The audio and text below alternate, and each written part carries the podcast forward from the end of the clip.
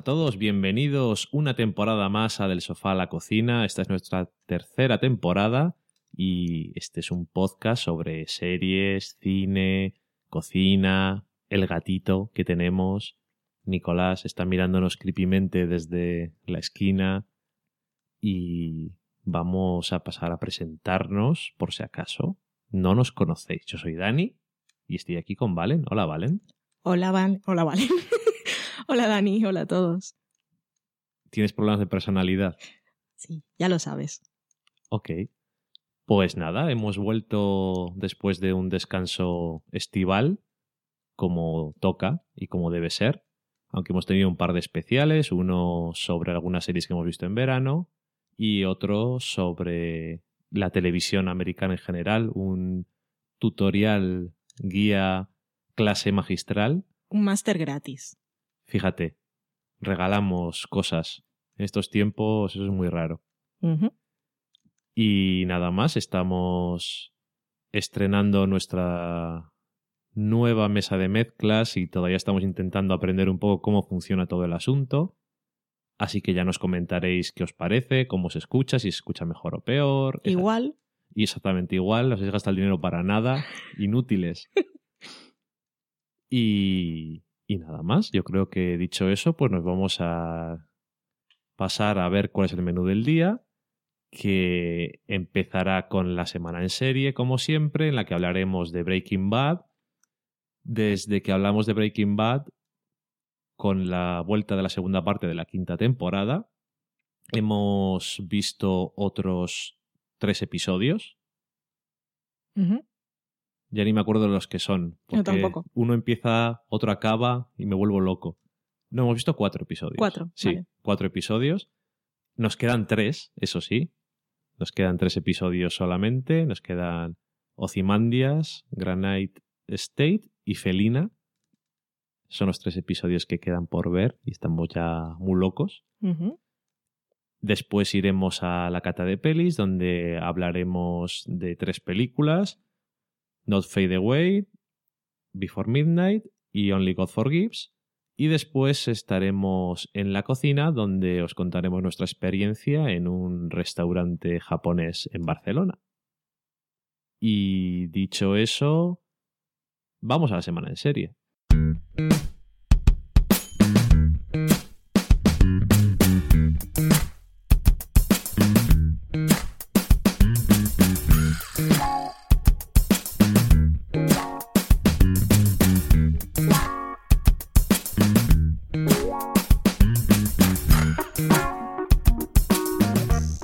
Aquí estamos en la semana en serie, donde vamos a empezar a hablar directamente de Breaking Bad. Ya sabemos que hay tres pilotos que se han colgado en Hulu, tres pilotos de las nuevas series de esta nueva temporada, pero vistos los que eran, no tenemos muchas ganas de verles. No sé si les veremos en alguna ocasión o no.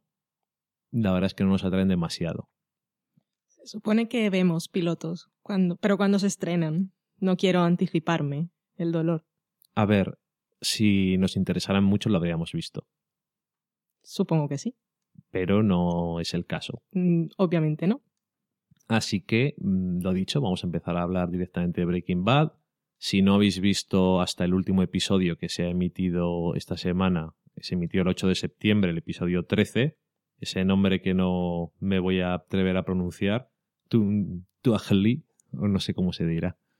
Y mira que lo dicen en el episodio. Sí, pero cualquiera se queda con eso. Eh, estos son cosas de los indios nativos americanos y yo no piloto de ese tema. Así que si no habéis visto hasta ese episodio, mejor no sigáis escuchando porque vamos a soltar spoilers de los últimos eh, cuatro episodios, que son los que no hemos comentado hasta ahora. Hay mucho además de lo que hablar, o pasan muchas cosas. Y nada más, dicho eso, pues vamos a empezar a hablar de Breaking Bad. Bitch.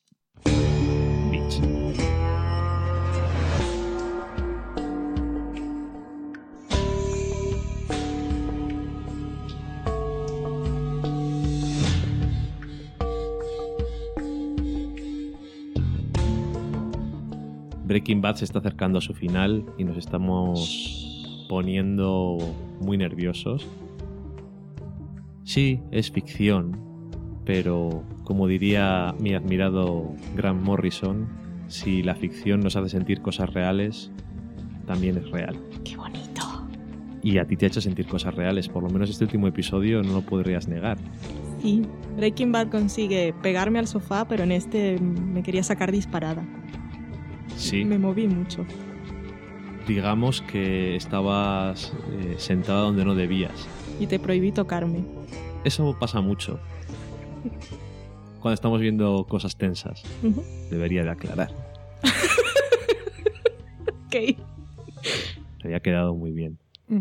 Pero bueno, el último episodio la verdad es que fue de, los, mm, eh, de las cosas más tensas que he visto en la televisión en mi vida. Y, y todos los episodios la verdad es que me han gustado. O sea, de hecho, todos los episodios que ha habido hasta ahora en esta parte de la temporada han sido de los que más me han gustado así en general que yo me acuerde de la, de la serie. Sí, es que son muy intensos porque quitando el primero en el que pasa más tiempo mientras Hank está haciendo sus investigaciones en el garaje y Walter está por allí viviendo tranquilamente, qué bien está mi vida, tengo mi familia, tengo el dinero, no tengo ningún problema, ya no cocino. Los otros episodios han sido lo que es, uno detrás de otro. Esto sí, para verlo en maratón habría Sí. sido grande, pero yo no soy capaz de esperarme. No, pero desde luego estos son de los episodios que de- les verías con mucho gusto. Sí, porque donde acaba uno empieza el siguiente. Y aparte están teniendo, por lo menos en los dos últimos, esos pequeños juegos de un pequeño salto atrás en el tiempo para mostrarnos todo lo que ocurre desde otro punto de vista. Por ejemplo, en este último episodio tenemos que el anterior episodio, Rabbit Dog, terminaba con Walter haciendo una llamada a Creepy Todd. Y en este episodio, en este último episodio, mm, tenemos una escena con Todd, eh, su tío Jack y Lidia. También tenemos a Creepy, bueno, Creepy. Todos son creepies. Y, y al final de esa escena es cuando recibe la llamada de. Walter. Eh, Tenemos que decir que escuchando Breaking Bad Insider, que nos hizo gracia, estaba. mm, Yo lo vi, escuché primero y le dije a Valen, yo creo que han soltado una especie de spoiler, un poquito. Pero ese episodios atrás. Episodios atrás. En el hace- de la masacre Ajá. de los neonazis a Declan, el hombre pelazo. Sí, si no me equivoco, es en, en Buried, enterrado. Y comentaban, oye, pues parece que mm, Todd tiene un poco de un crash en eh, eh, que le gusta a Lidia y esas cosas. Y decía Vince Gilligan, bueno, no, igual es que simplemente es muy caballeroso y tal, echaba un poco balones fuera y en este episodio parece que sí que era así. Sí, es que en- aquel episodio por lo menos yo no lo pensé y en ese momento no creo que la gente se quedara con eso, pues estaban pasando más cosas. Y es cuando ella le dice que va a salir y él le tapa los ojos, bueno, ella cierra los ojos y él lo va guiando para que no vea los cadáveres. Y alguien que, que es difícil porque ellos ya han visto todos los episodios o los han grabado, saben lo que pasa. Es un poco bueno. fastidiado eso, sí. Lo Yo- confirmamos. Yo les admiro. Y bueno, que, que sí. Breaking Bad Insider, por si alguien no lo sabe, es el podcast oficial de la serie en el que la montadora, que es Kelly Dixon, hace el papel de conductora del programa y siempre está Vince Gilligan acompañándola. Y junto a ellos suele estar, suelen estar director, guionista y algún actor. Y o. Pero siempre están ellos dos y alguna persona más. O alguna otra persona del equipo, que en el último estuvo la directora de casting. Sí, efectivamente. Siempre hablando un poco de cómo se hacen las cosas y luego también cómo llegan a donde llegan en términos de la historia, en el writer's room y demás. Y qué es lo que les cuesta más conseguir. Decían que estos dos últimos episodios eran los que más les había costado sacar adelante. Por un lado tenemos en el anterior, en Rabbit Dog, el hecho de que, por una parte, Jesse termina trabajando con Hank y aparte también está el, ese final en el que se piensa que Walter lo, lo va a matar y cuando van a Sí. reunirse y, y bueno. Tiene todos esos grandes, esos grandes momentos en los que si un personaje hiciera lo más fácil, se acababa la serie varias veces. Si Jesse se pusiera a hablar con él- si hubiera ido a hablar con Walter, no le habría matado porque, como por supuesto, el tipo calvo que había en la plaza estaba esperando a su hija. Era un padre así. creepy. Simplemente. Temo por esa niña. Y. mm, O niño, ya no me acuerdo. Bueno, habría terminado la serie si Walter en este episodio último hubiera dicho: Sí, matadles a todos. Mm. Tener cuidado, hay tres. En cuanto lleguéis, disparar a todos menos a mí, que estoy dentro del coche. Que voy a estar esposado. Y se habría acabado la serie también, entre comillas, lo que Sí. se habría acabado la serie. Pero bueno, La gracia es eso, que ellos exploran todas las posibilidades, desde la más que consideren más obvia a, a la más tonta y se quedan con la mejor siempre, parece. por lo menos por ahora a mí sí, sí me gusta. Hablando de cosas que están comentándose y demás, en este último episodio hay gente que tiene algunas algunos problemas que yo personalmente no comparto en la mayoría de ellos. Ya volvemos a las quejas eternas de el realismo en Breaking Bad. La que yo veo un poco más que soy capaz de entenderla es el final del último episodio. Porque el final del último episodio, aunque en parte se parece, aunque en parte se parece al final de dos episodios anteriores cuando Jesse está echando gasolina por la casa y ese es el cliffhanger. En este episodio me da la sensación de que terminar en medio de mm, el tiroteo con lo tenso que era todo. Terminar en medio del tiroteo no con alguna consecuencia del mismo es un poco anticlimático, aunque estés en medio del clímax, o que te corta el clímax a medias, y aparte te deja la sensación, que a lo mejor me estoy equivocando, de que si va a morir alguien en el tiroteo, se moriría al final de un episodio en vez de nada más empezar, porque es una cosa impactante. Alguien importante, quiero decir. Pero es que creo que lo están construyendo diferente, porque lo que no nos dejan ver al final de ese episodio es lo que pone en marcha el siguiente. Entonces a mí casi me molesta porque no tengo el siguiente para ver, pero casi que entiendo que esté al principio del que sigue. Vale. Así me, me mantiene, realmente estoy en un cliffhanger, Sí, es- porque no sé quién va a morir. Y quien muera o no muera y lo que sea que se arregle allí, las consecuencias que lleve, es lo que va a mover el resto de la historia. Así que a mí no me molesta del todo. Pensaba era que ibas a decir, porque sí he leído quejas, y es una que Walter de repente se ha vuelto tonto porque no vio venir Ah, de sí, Jesse. es- era la siguiente que iba a comentar, que Y no estoy de acuerdo con Y la otra era, qué malos son todos disparando que nadie se ha muerto después de tantas balas. Y ya está. La de qué malos son todos disparando, no sé. Es que esas cosas son cosas que en la, en la ficción tampoco tiendo a ignorarlas, fra- francamente. O sea, no me molestan. A no ser que sean exageradas. Y. Y en el otro caso, en el caso de que Walter se ha vuelto tonto, es, la, es otra queja que he escuchado yo.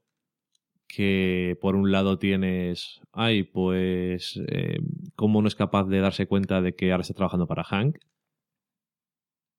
Que me parece totalmente injustificable. La otra parte que podrías justificar más, aunque tampoco estoy de acuerdo porque creo que está todo bien desarrollado, es el hecho de que cuando llega allí se da cuenta de que no hay nadie, sus barriles no están desenterrados, tarda demasiado tiempo en reaccionar, está ahí dando vueltas y no sabe qué hacer, que si se sube, que si se baja.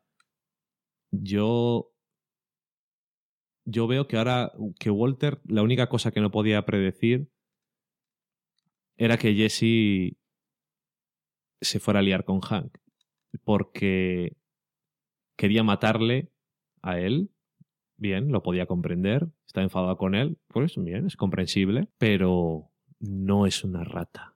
No podrá unirse a alguien que no le cae bien, que es enemigo suyo de alguna forma también después del encontronazo que tuvieron en la tercera temporada o la segunda. Segunda.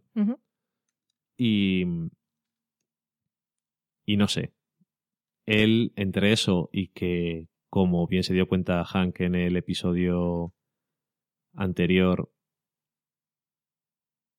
pues Jesse es el, el punto ciego de Walter, como ya habías dicho tú en otro, en otro programa, es donde no sabe, donde la lógica se le va un poco de las manos y aparte se ha vuelto muy impulsivo de todas formas. Voy a hacer un poco broma, pero un poco en serio. Y, y eso, que siempre he sentido que Jesse es el punto débil de Walter. Y en este episodio era todo muy romántico, porque eh, Walter diciéndole por, por teléfono, es que todo lo he hecho por ti para salvarte y no lo entiendes. Y luego cuando Jesse dice, ah, sí, yo conozco este lugar, fue el primer sitio en el que cocinamos. Es como si Jessie fuese la mujer fatal de Breaking Bad. Ok. Vale. ya está. La mujer fatal. Eres un cobarde. Cobarde él. Si quieres que se muera Jesse, mátalo tú. Es que me encanta porque, eh, según dice Vince Gilligan, habían. tenían el guion puesto rata. Y eso lo improvisó Brian Cranston. Es que es un genio. Pues probablemente no te pueda decir que no. Y queda mucho mejor porque. Porque es que es, es perfecto para Walter, que es súper hipócrita. Y siempre lo ha sido. Y siempre está con, diciendo una cosa y haciendo la contraria. Y lo que tú dices, eh, siempre ha sido bastante cobarde. Mm.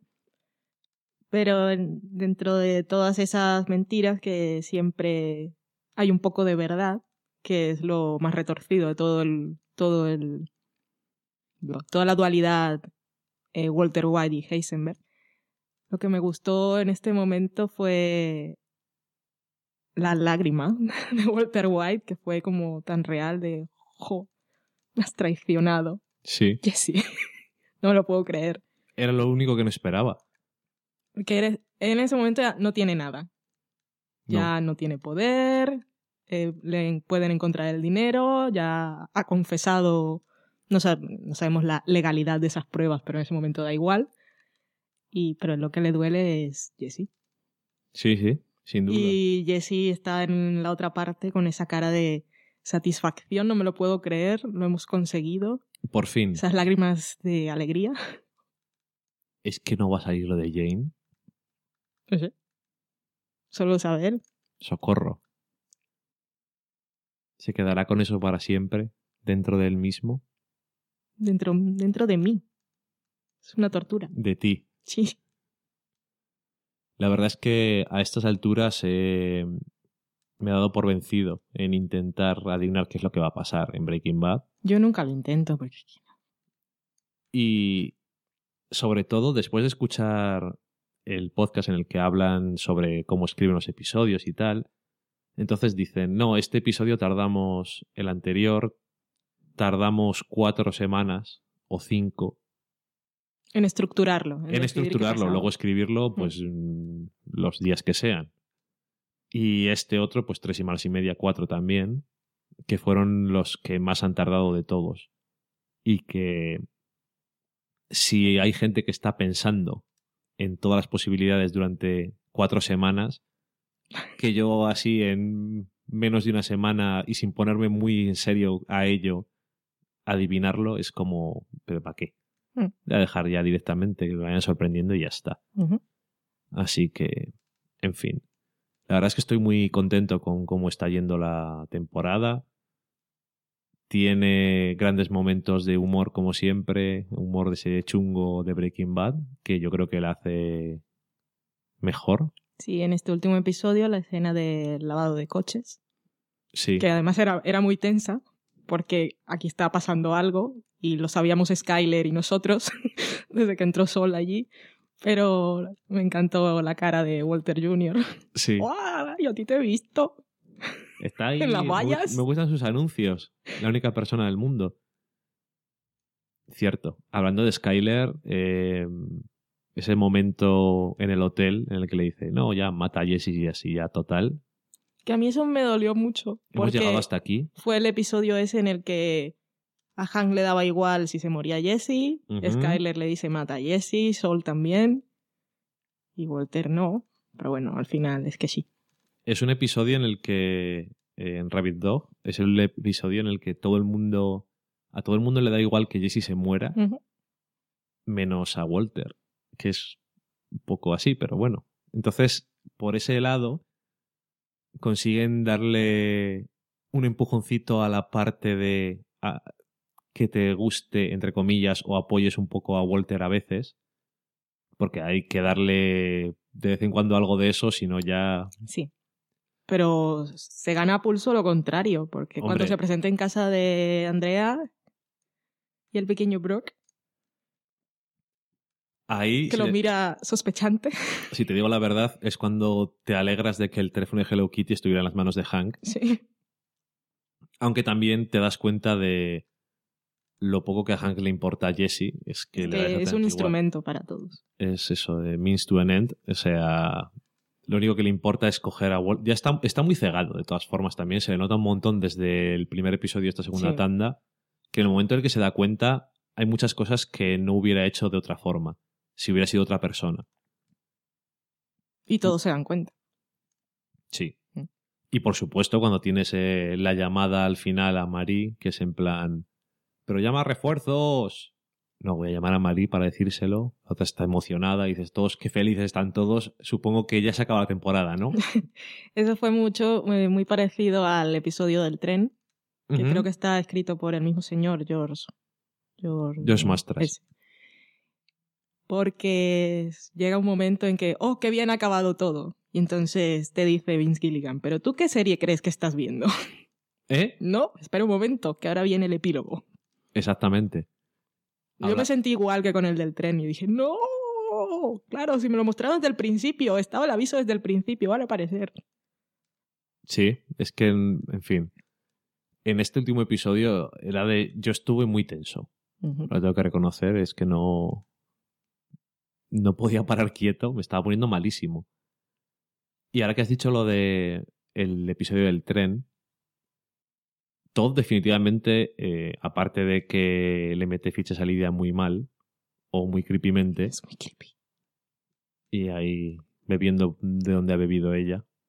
Ay, que por cierto en el podcast explicaban algo sobre esa escena. Y es que cuando Todd eh, acaricia la marca de lápiz labial que ha dejado Lidia en la taza, eso no estaba en el guion. No. Entonces él lo improvisó y cuando lo vieron en la sala de montaje dijeron, sí, pero esto es buenísimo. Y entonces el, el inserto del primer plano, o sea, de un plano cerrado con él tocando, lo grabaron luego. Que son los labios de la directora. Sí, Ya que una de esas cosas que hacen los actores de... "Oh". Sí. Y es que es fascinante cuando le llama a Walter al principio del episodio y dice, oye, ¿qué tal eh, matar a Jess y tal? Y la cara de Todd es de sociópata auténtico. O sea, Es que... ok, ¿dónde? Eh, primero dice, a ver, ¿en qué cárceles hay que, cuántos hay que matar y tal? Vamos por avisar, pues preparando un poco esto de matar a gente, pues hay que prepararse. No, no, está fuera, solo es uno, hay que matar a Jesse. Ah, ujú, vale, es estupendo. Ah, hasta luego. Y le ves, no sé qué más va a hacer en lo que queda de serie, pero me da cosica. Cada día más. En fin. ¿Qué más cosas queremos comentar? Pues que finalmente el dinero que fue lo que cegó a Walter White, dinero, poder, mi imperio, es lo que lo ha llevado al punto en el que está. Y que en esta temporada me gusta mucho que han, eh, porque han hecho mucho hincapié en lo inútil que es para Walter tener tanto dinero ahora mismo, porque no le sirve para nada. Desde el flash forward del primer episodio de esta tanda, que le dan desayunos gratis porque cumple años. Sí, vale mi dinero. Luego vemos a Skyler intentando colar cambio de más a la gente y no puede. Con los neonazis estos y con Todd no le vale el dinero tampoco. Te doy el triple. Con los que están aspirando el olor a gasolina, decir que, que os pago más. Y es que, que da igual, porque no vamos a quitar el olor porque nos pagues. Y Me así encantaría todo. llevarme su dinero, señor, pero no vale para nada. Es verdad.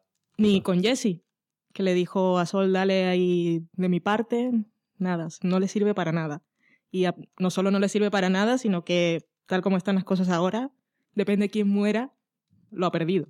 Al final, la, la codicia o el orgullo de que no le quiten lo que él se ha ganado va a ser su perdición o está siendo su perdición.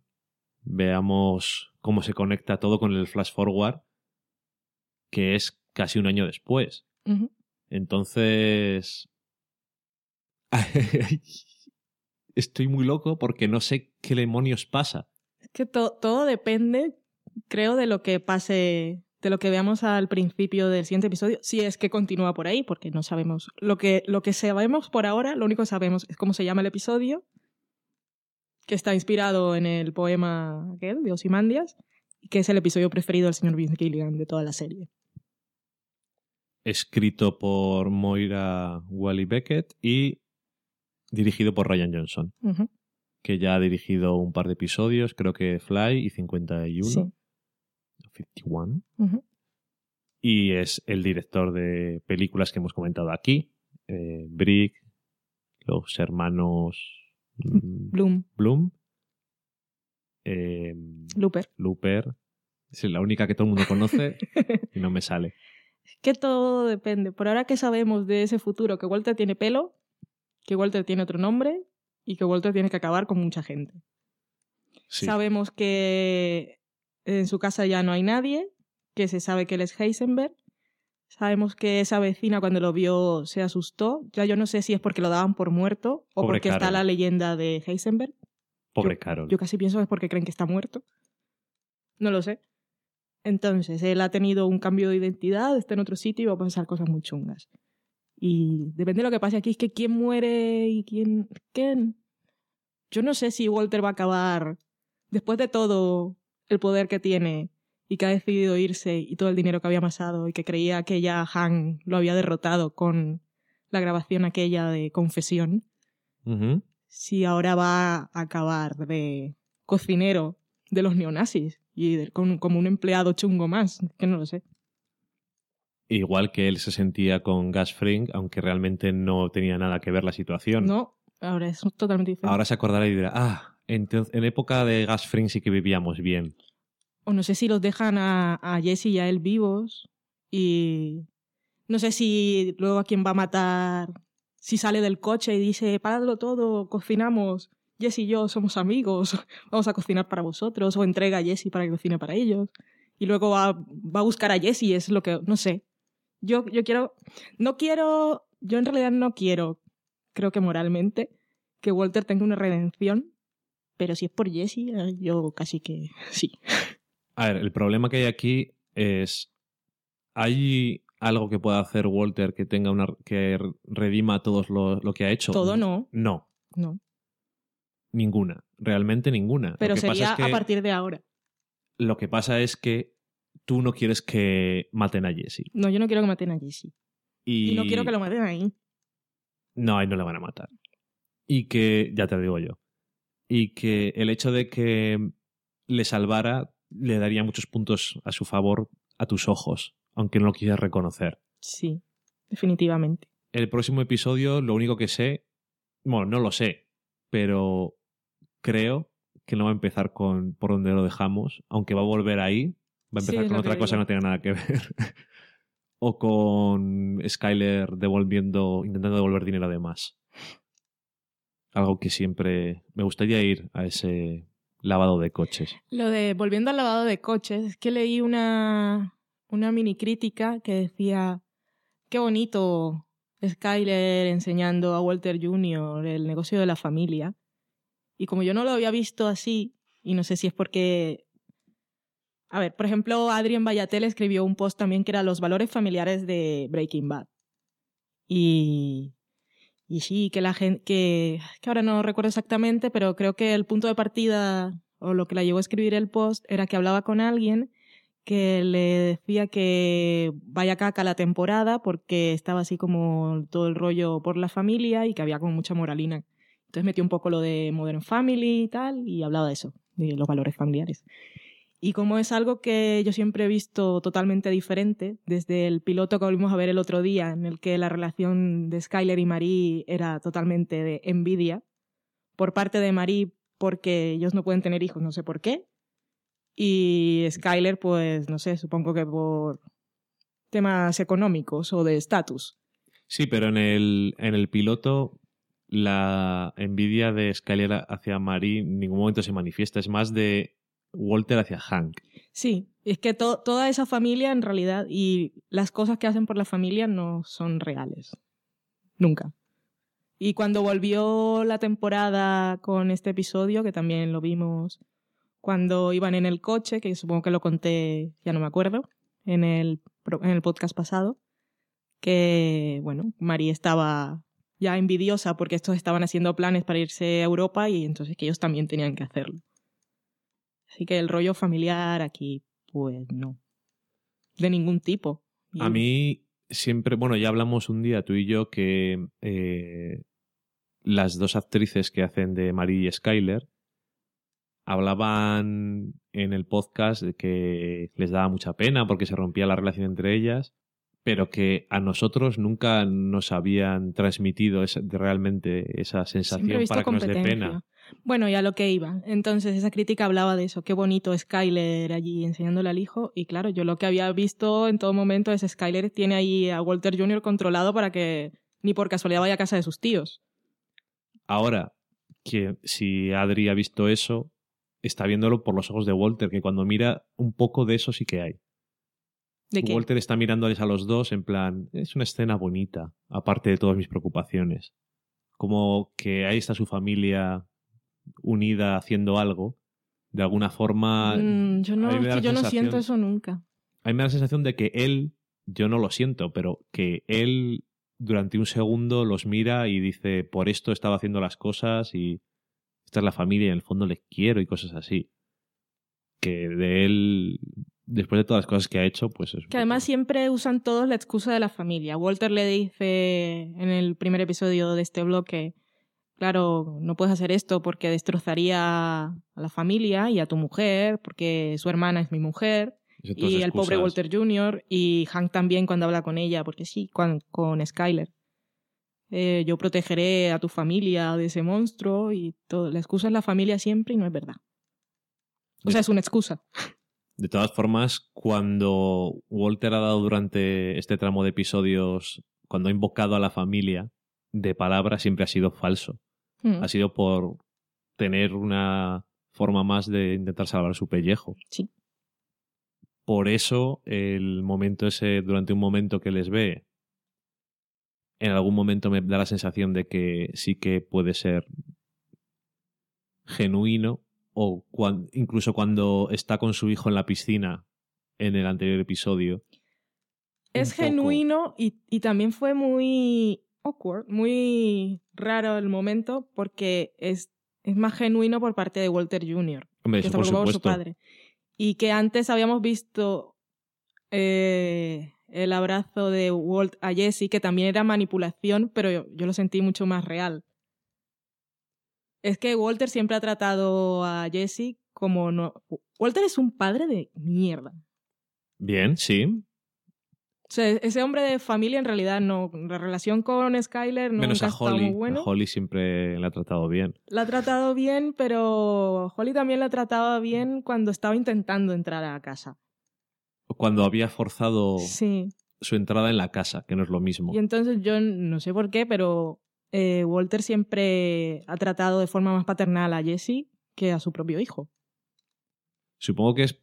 No, no sé. Eh, Walter siempre da la sensación de que quiere tenerlo todo. Porque está en el negocio del imperio y en la vida también. Siempre quiere tener todo y no quiere perder en nada.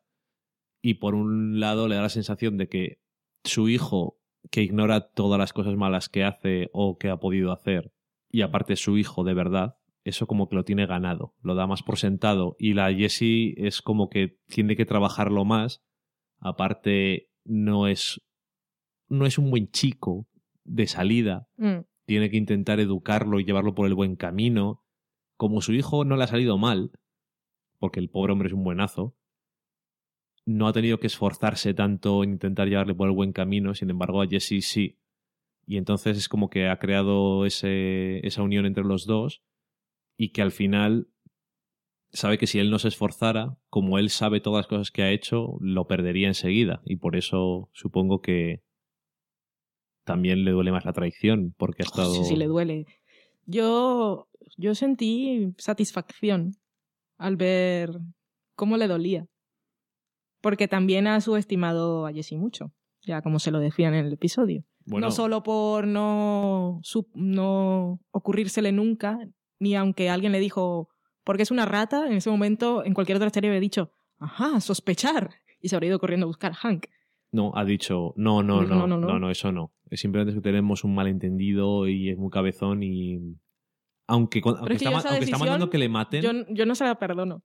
Aunque está mandando que le maten, a la vez está diciendo no, de alguna forma, o sea, le da la sensación cuando en el anterior episodio Soul se le, quiere mandar a Belis, o en este caso era lo del perro. El perro hay que, que, bueno, deshacerse de él para que no sufra. Eh, le dice, como vuelvas a sacar una cosa de esas, vas a tener un problema. Mm. Sin embargo, en el momento en el que Jesse le amenaza directamente y tal, lo ve como perdido.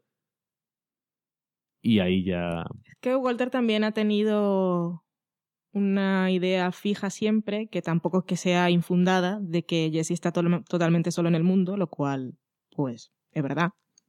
Porque su relación con su familia es inexistente, a su novia Jane la mató. Y también. con Andrea también hizo que se separara de ella. Hizo que la dejara. Y entonces, pues sí, está solo. Y cuando en principio de la, bueno, de la quinta temporada, cuando Jesse dice que no quiero seguir contigo y él le dice, pero si no tienes nada más en la vida. Si me dejas, te vas a volver las drogas. Sí, sí. Cree que igual matándole le hace la vida, bueno, la vida más fácil no, porque se la está quitando, pero que no tiene nada que perder. O que no tiene por qué vivir, como él, que se va a morir, supuestamente. Pero tiene familia. no lo sé. en algún momento. Quizás no lo vemos morir. Quién sabe. En fin, sobre Breaking Bad hay muchas cosas que decir, desde luego. ¿Se nos queda algo en el tintero? No, creo que no. Bueno, seguramente sí, porque son muchos episodios, han pasado muchas cosas y estamos comentando así en general, pero ahora como vamos a volver semana a semana, pues queda lo mejor y más intenso. Para los tres que quedan. Solo así cositas que, escuchen, eh, que escuchamos en el Breaking Bad Insider, que os lo recomendamos mucho, pero como está en inglés sabemos que no todos pueden o se atreven o quieren escucharlo.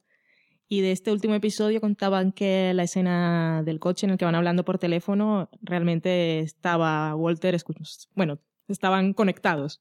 O sea que no era, no estaban grabando su parte o alguien le estaba leyendo las líneas, sino que estaban hablando por teléfono realmente. Y es con green screen, pero está bastante bien, mm. por cierto. Sí. Y también que hablaba, que me pareció interesante, me contó muchísimas cosas. En este último episodio estaba la directora de casting y aparte de lo que decían de cómo trabajaban con los actores, lo que más me llamó la atención y que tiene mucha razón es que siempre que van a contratar a alguien, aunque sea según ese guion el papel más pequeño que solo dice una línea o que no dice nada, siempre se preocupan por encontrar una persona que realmente les transmita algo y sea buen actor porque nunca saben cuál va a ser el destino que va a tener el personaje, como pasó con Mike, por ejemplo. Como pasó con Jesse, con Mike, con Gas, que pensaba que iba a ser un camarero o algo. Exactamente. Claro, Mike apareció de rebote porque no estaba Saul Goodman disponible y igual solo aparece en este episodio, pero ya vemos que no. En fin, bueno, aparte cuando estaban haciéndole la, la prueba a Jonathan Banks, ya dijeron, apuntaban en las notas, bueno, mejor que esto no lo hay.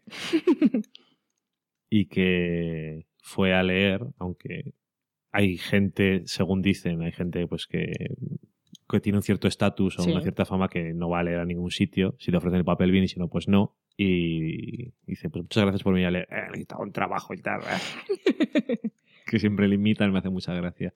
En fin, la verdad es que estamos muy contentos, tristes porque se acabe, pero con muchas ganas de ver lo que queda de la serie. Estoy muy emocionada.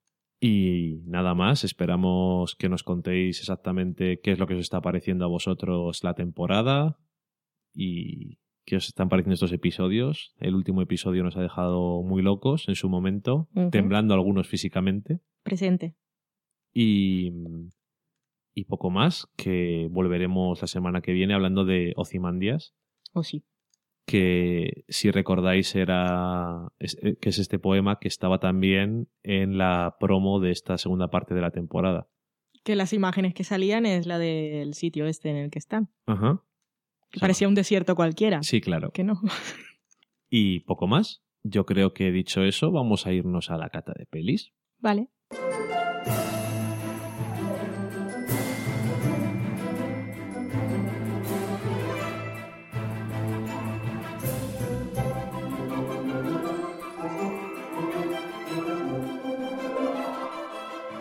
Estamos en la cata de pelis, donde vamos a empezar hablando de varias películas, como os he dicho antes. Vamos a empezar hablando por una.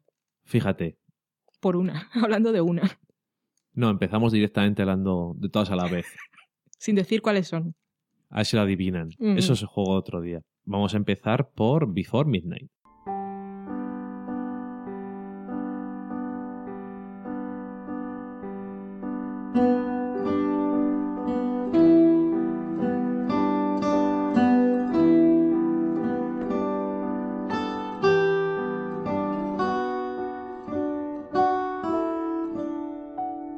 Before Midnight se estrenó este pasado verano. Es la tercera parte de la trilogía que viene después de Antes del Amanecer, Antes del Atardecer y esta que es Antes de Medianoche, que aquí se ha llamado Antes del Anochecer, que está escrita y dirigida por Richard Linklater y el guion escri- coescrito por él mismo y Ethan Hawke y Julie Delpy, que son los protagonistas de nuestra historia. Indiscutibles. Y esta trilogía nos cuenta la historia de amor entre Celine y Jesse a través del tiempo. En la primera película se encuentran casualmente y pasan una noche juntos. No estoy hablando de sexo, pasan una noche hablando, no necesariamente. Y luego los encontramos en la siguiente película nueve años después. Aquella primera película era el flechazo, la primera conexión, no sé, eh, como la magia de, de ese momento de mariposas. Y luego quedan con la sensación de, bueno, es que claro, spoiler si la gente no lo ha visto. Sí, supongo que sí. Sí. Bueno, si no habéis visto las películas, yo os las recomiendo, las tres.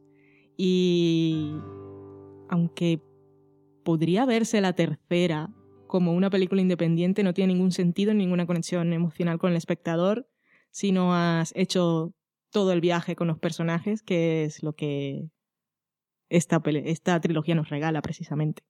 Por experiencia propia, diré que yo vi la segunda película sin haber visto la primera y después vi la segunda película después de haber visto la primera y la diferencia es abrumadoramente exagerada. O sea, es que no tiene nada que ver.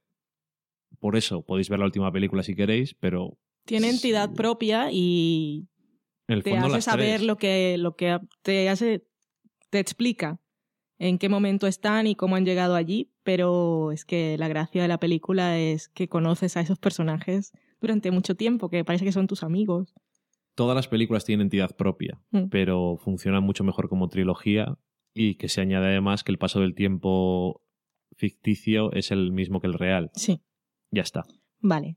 Entonces ahora podéis continuar los que habéis visto las dos anteriores y la tercera. Eh, en la segunda película teníamos el momento ese de... y lo que no fue y pudo haber sido, tendríamos que intentarlo.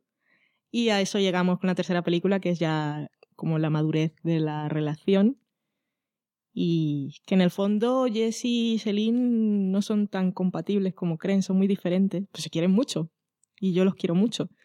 Y esta película es muy dura porque ellos están en un momento de crisis de su relación, porque están en crisis personal y esa crisis personal la achacan a las carencias que tienen del otro o, o a lo que ya no tienen de esos primeros momentos.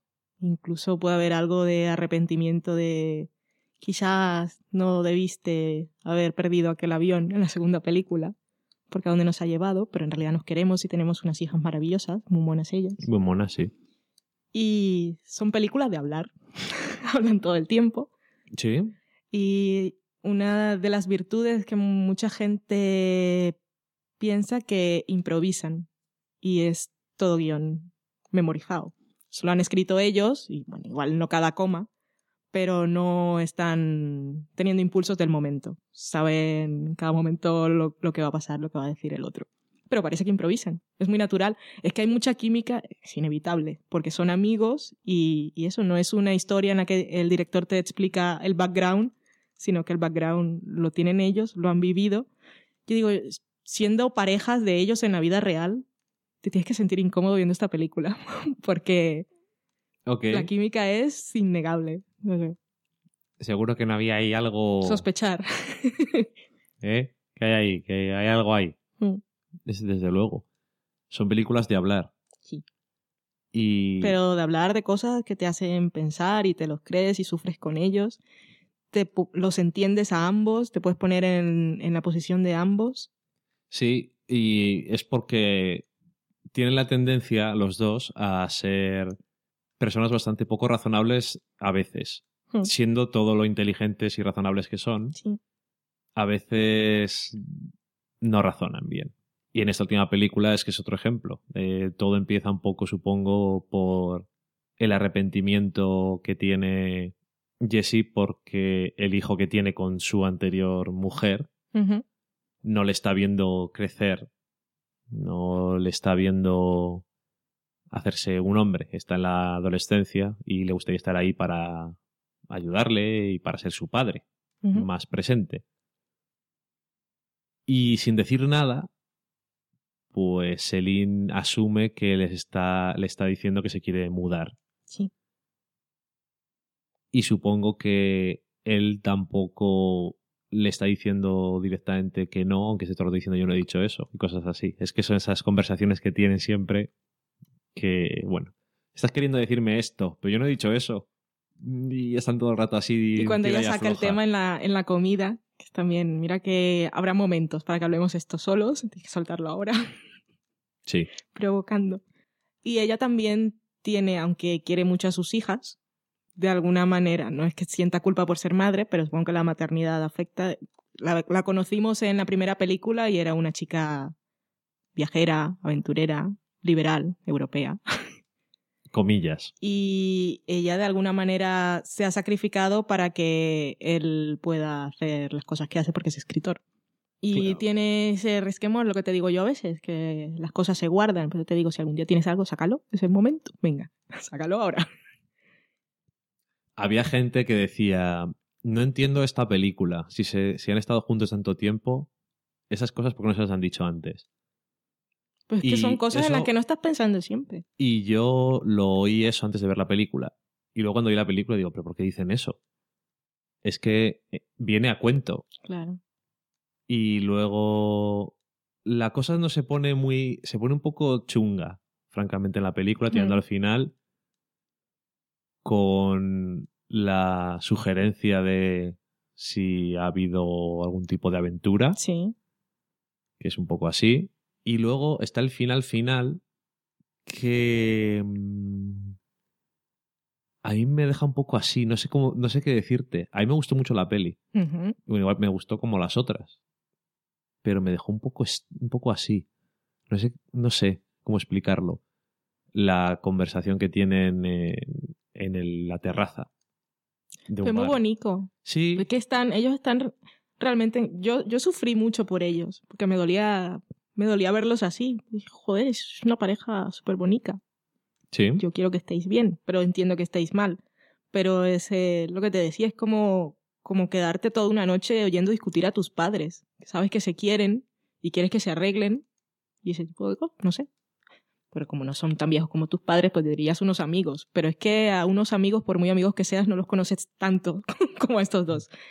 Pero el Ni a final, tus padres. no, el final es, el final es duro, pero es bonito, tiene cierto punto esperanzador y que él vaya a ser el último intento y venga con esos mm, recordatorios de os- vamos a recuperar lo que lo que teníamos, o sea, no sé. Que supongo que es también ambiguo como el de la anterior película. Siempre lo es. Bueno, como el del anterior y como el del anterior son. Lo que pasa es que cada vez es más. Pero en la, Cada vez te importa más la sí, ambigüedad. en la anterior también te lo dejaba abierto, pero yo esperaba. Que, Sí. O sea, en mi mente yo no sabía que iba a haber una tercera porque ellos nunca lo dijeron y este rodaje fue así como muy misterioso, que dijeron, vamos a reunirnos a hablar a ver si sacamos una peli. Mentira, ya la estaban rodando. Y, sí, sí. Pero cuando acabó la segunda película yo dije, ojalá no se suba al avión. Y eso, Vas a perder el avión. Mm. Mm, mm, esa canción fue bonita. Qué cosas. Ay, en fin. A quien le haya gustado las otras dos películas no la va a haber dejado de ver. Supongo. No sé si habrá alguien que gustándole las otras películas esta no le haya gustado. Supongo. Esta es la película más larga de las tres, creo. No sé si es la más larga, pero... Tiene más trozos. Es que como están casi todo el tiempo, o sea, toda la parte intensa de la película está en la habitación del hotel, igual se te hace... el- No, no, es más larga literalmente ¿Sí? en metraje. Y, y el, pro- o sea, el problema no. Eh, se nota más porque en las otras películas son casi, entre comillas, tiempo real. Obviamente no es tiempo real, pero es como casi comprimido, pero siempre igual. No hay tantos saltos entre Bueno, es- escenarios. es una... Es de una tarde, una noche y luego todo, vale. Y Eh, en este tenemos el aeropuerto, luego el viaje en coche, la comida, la comida, luego el camino la tarde, al hotel. el Sí. hotel y después del hotel. O sea, quiero decir, varían no el escenario, sino la escena Sí. cambia del lugar y de... Y hay más personajes implicados. Porque en Sí. la comida hay mucha gente. También se dicen cosas muy interesantes en esa mesa. Sí, luego también tienen de vez en cuando, bueno, como en todas las películas, hablan un poco de todo. Hablan de política, Mm. hablan de ecología, sobre literatura. Sí.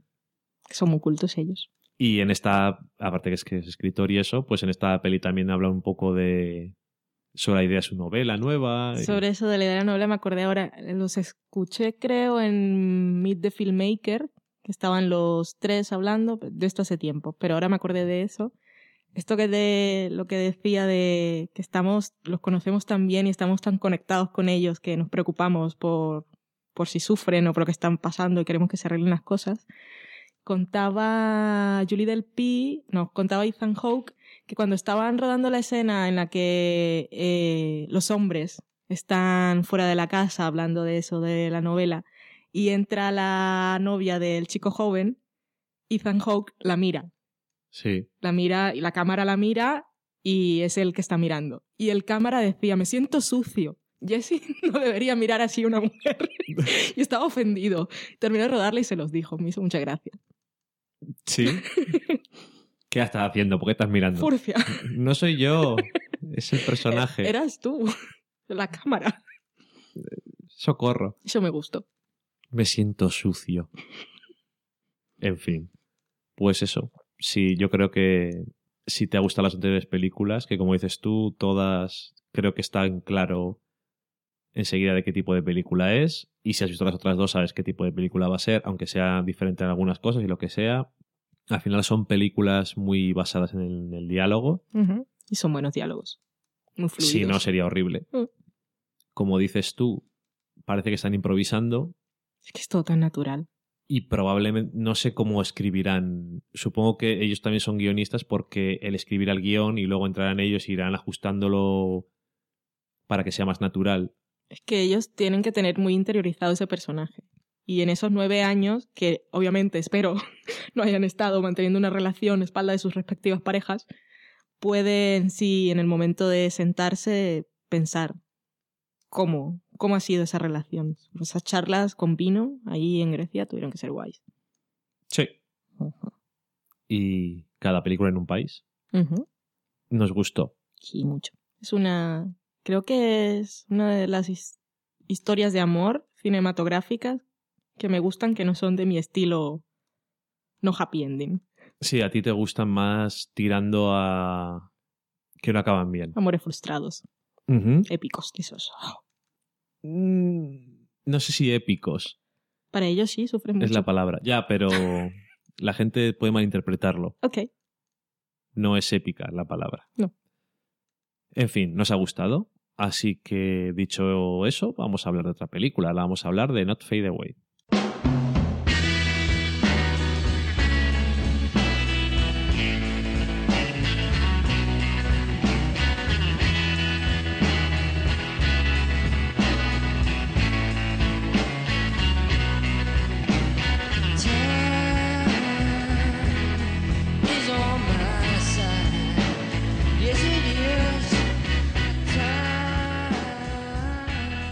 Not Fade Away es película de 2012 y está guionizada y dirigida por David Chase, que es el creador de Los Soprano, que no ha vuelto a la televisión desde entonces, no parece interesado y este es uno de sus proyectos que llaman Pasión, Passion Projects, que quería hacerlo y bueno, supongo que entre otras cosas por su nombre ha conseguido sacarlo adelante. Eh, está centrado en un grupo de, de jóvenes en los 60 y sobre todo en, en un chico joven. Todos ellos están en una banda de música. Pero al final, bueno, trata más, supongo, también sobre la juventud y sobre, bueno, cómo seguir adelante cuando estás en ese punto de ¿y ahora qué hago con mi vida? Es una historia típica que si estuviera ahora haciendo los típicos informes de guion dirían un coming of age. Sí, efectivamente, esa es la palabra técnica. Mm. Y, y la verdad es que es una película que la ves y dices, está bien. Creo que creo que tiene, tiene un poco de problema. No tanto que tenga problemas, porque yo, así en general, no le pondría muchas pegas. El problema que tiene es que no consigue llegar justo a ese punto o tocar las teclas perfectas para que esté súper implicado en la historia. La ves diciendo, ah, pues está bien hecha, tiene buen guion, está bien actuada, ujú, ujú", y te pones el monóculo y te quitas el bombín y dices, ah, pues Bu- buen trabajo, señor. Y aplaudes, como en la ópera. No sé, un poco que le falta un pelín de meterte en el tema. Es como, eh, creo que está muy centrada. En algunos casos se centra demasiado en intentar eh, retratar un periodo y cómo era la vida de los jóvenes. Imagino que será algo personal de David Chase, Sí. que está relacionado con su infancia o con su juventud. Y casi el único personaje con el que consigues conectar un poco es con el padre del protagonista, que tristemente, o bueno, alegremente está interpretado por James Gandolfini, tristemente digo, pues por su fallecimiento recientemente. Y me pasó a mí eso, que es un personaje que al principio es muy... que, que le pega un montón Sí. y luego tiene como alguna cosa por ahí de más que a lo mejor no te esperas. Y como James Gandolfini era tan buen actor, pues yo qué sé, lo vende perfectamente. Hmm. Toda la historia, el cómo está ambientada, no es en ningún momento ingenua ni demasiado idealista, que es bastante en plan, bueno, pues la vida es así, ¿qué leches le vamos a hacer? Pero te deja satisfecho a muchos niveles, pero yo no creo que diga, esto es un peliculón que tengo que recomendar a todo el mundo. ¿Sabes? No sé. Me dejó un poco frío en algunos Sí. sentidos. Te entiendo, creo que a mí me gustó más que a ti, porque a mí la película realmente sí me gustó. Pero sí reconozco, es que es una historia muy, eso que dicen, de personajes y es verla, a ver, está ubicada en New Jersey, está ambientada en New Jersey y es la época Mad Men. Básicamente vemos en la película, creo, va de entre la muerte de los Kennedy, que es lo que hemos visto en. Mad Men, y vemos allí, es- una, como una mirada muy nostálgica que tiene David Chase de esa época. Y es una época de cambios en Estados Unidos y refleja mucho las diferencias generacionales Sí, entre padres e hijos y es una típica familia media de suburbios. Y, y es la vida de este joven, de este chico adolescente, Sí. que está en una banda y canta con sus amigos y tiene una novia. Está por allí el sueño de ser una banda de rock famosa y conseguir un contrato, pero creo que en eso también es muy real, muy realista. Sí. Y como es simplemente eso y es ver el crecimiento, no el crecimiento o la evolución del personaje, sino como, no sé, una época de ese personaje y no hay un- gran conflicto ni una gran historia que seguir, igual parece que es que no, no, no sabes a qué agarrarte y sí, quiero que pase esto, consiga aquello. Y como el final es muy lo soprano también, Sí. entonces es así. Pero a mí, a mí me gustó mucho porque la sentí muy personal, muy Sí, eso, nostálgica, muy melancólica. Sin duda la película tiene fuerza porque es algo personal para el guionista-director. Mm. O sea, y sin duda creo que el tema del padre funciona porque también será, está basado en la relación que tenía con su padre Y con su madre. y con su madre. Y las dos cosas se ven como la parte de las típicas familias italoamericanas de New Mm. Jersey y la parte, bueno, pues de los padres. Y todo Y esa época de cambios y los jóvenes que quieren hacer cosas grandes. y los jóvenes que quieren que van con esos Cambiar mundo. peinados y con esas pintas me cago en y te reviento que te reviento Que uno de los de la banda, eh, que ahora no tenemos aquí los nombres, pero los buscáis en IMDB, sale en Boardwalk Empire, el que era el cantante. vale entonces eh, creo que o sea, todo lo que has hecho tú me parece estoy de acuerdo contigo y no tengo problema con que no sea en plan o sea hay conflictos Hmm. la película no habría película Pero son conflictos no a gran nivel. no no pero bueno son Entonces, personales son- no me resultan problemático en el sentido ese el problema que tengo es que si de algún modo hubiera conseguido conectar más con él, me habría sentido más implicado en su vida. El problema que, el problema que hay es que yo tampoco tengo ninguna relación con esa generación ni con ese entorno y probablemente funcione mucho mejor para alguien de la edad de David Chase que viviera en esa época y tuviera algo que ver con ese estilo. Tuve tantas referencias y ven de Twilight Zone. La música Sí. está muy bien, que esas cosas las Sí. valoras tú mejor que yo. La música está muy bien y hacen, hacen versiones de canciones y no sé, es- está muy bien ambientada en general. Hay otras películas y otras series que están ambientadas en una época que yo no he vivido y con la que no tengo nada que ver, con, la que con las que conecto más. Las series tienen la increíble ventaja de que son películas de horas y horas Hmm. y hay tiempo de sobra para que tú conectes con los personajes. Y ahora que dices eso, voy a decir algo que no sé si no le gustaría escuchar a David Chase. Hola David, sé que nos estás escuchando. Él viniendo de Los Soprano y ahora haciendo una peli que ha pasado bastante desapercibida o ha- Va- sido recibida sí. muy tibiamente. Tibiamente no sé si se puede decir, de manera tibia o de forma tibia. Ha tenido una tibia recepción. Eh, creo que es una idea que le habría funcionado muy bien en tele.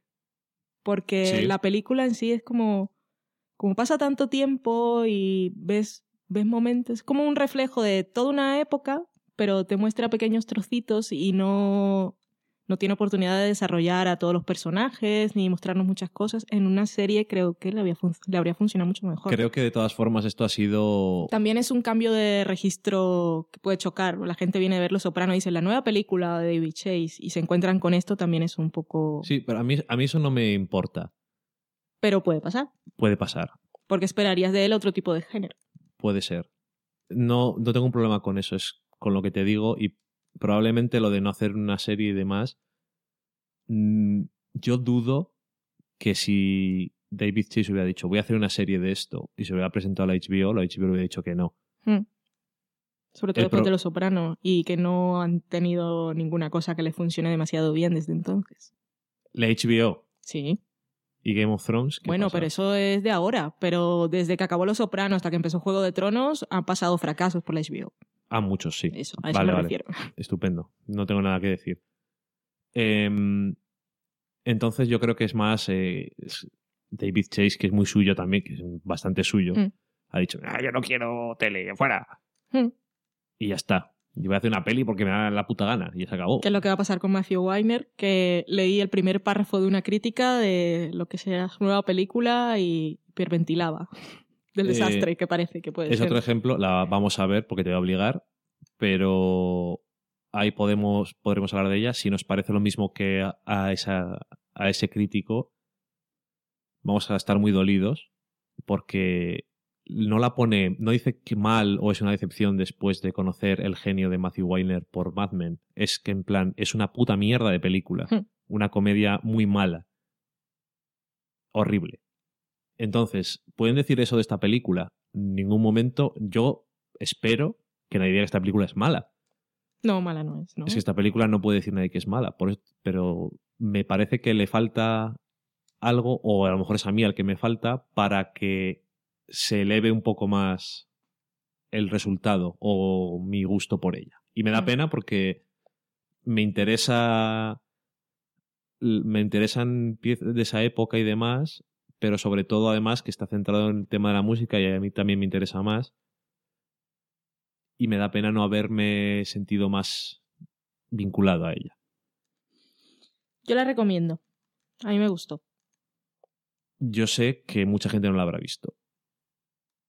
Si os interesa lo que os hemos presentado, podéis verla y yo creo que os puede gustar. Mm. Porque está, está bien hecha. No, o sea, no se me ocurren pero realmente de lo que es la película. Es eso, más parte mía. Y aún así yo diría que es una película notable, sin duda. Me hubiera gustado que hubiera sido un plan más sobresaliente, por decir en plan calificaciones. Pero bueno. Otra película que me hubiera gustado mucho que hubiera sido sobresaliente es Only God Forgives.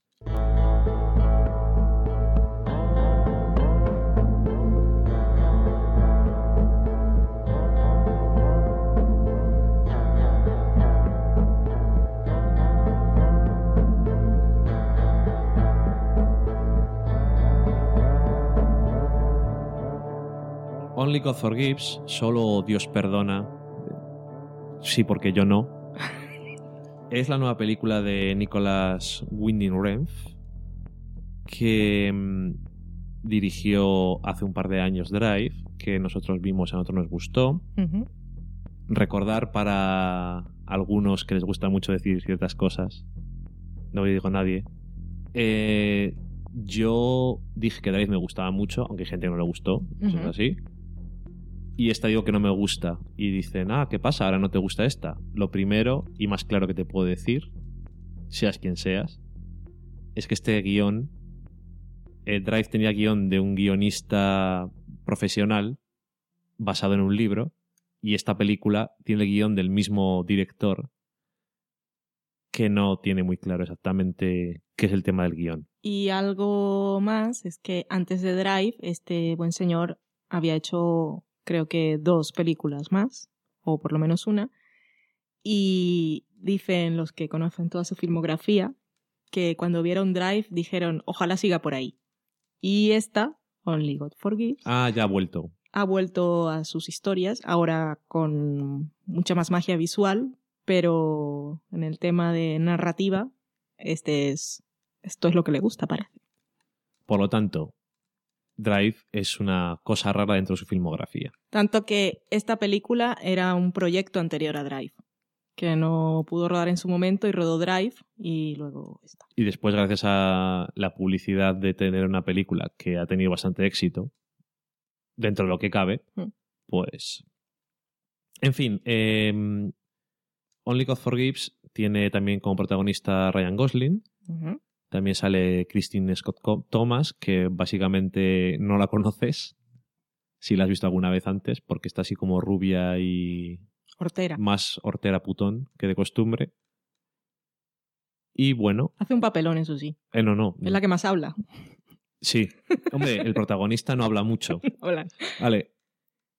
Bueno, te podría decir de qué es la película, pero es que es una película que está centrada mm, en un grupo de. en dos hermanos que tienen un gimnasio como tapadera tráfico de drogas.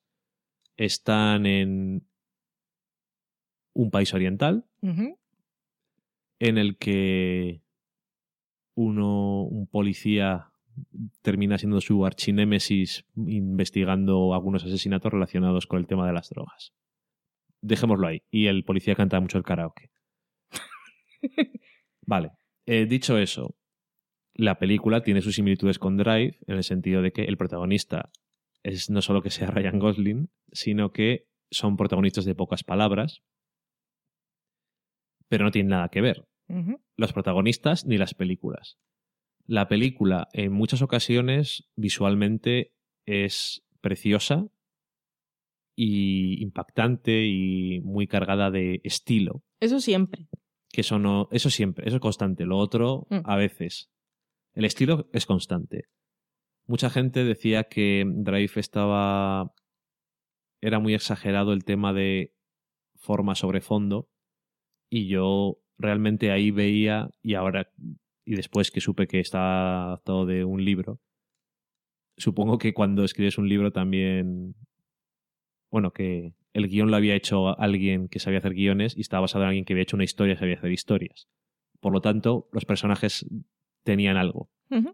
Y esta película realmente eh, no solamente que los personajes estén muy poco definidos o no sean interesantes o no te interesen, que es lo mismo, pero bueno, es que eh, narrativamente es, es, no sé, es un poco desastre.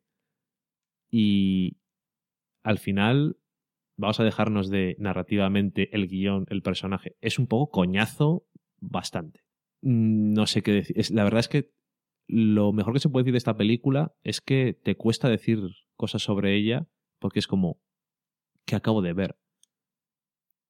Es un what the fuck auténtico. Terminar de ver la película y decir, pero qué hostias es esto.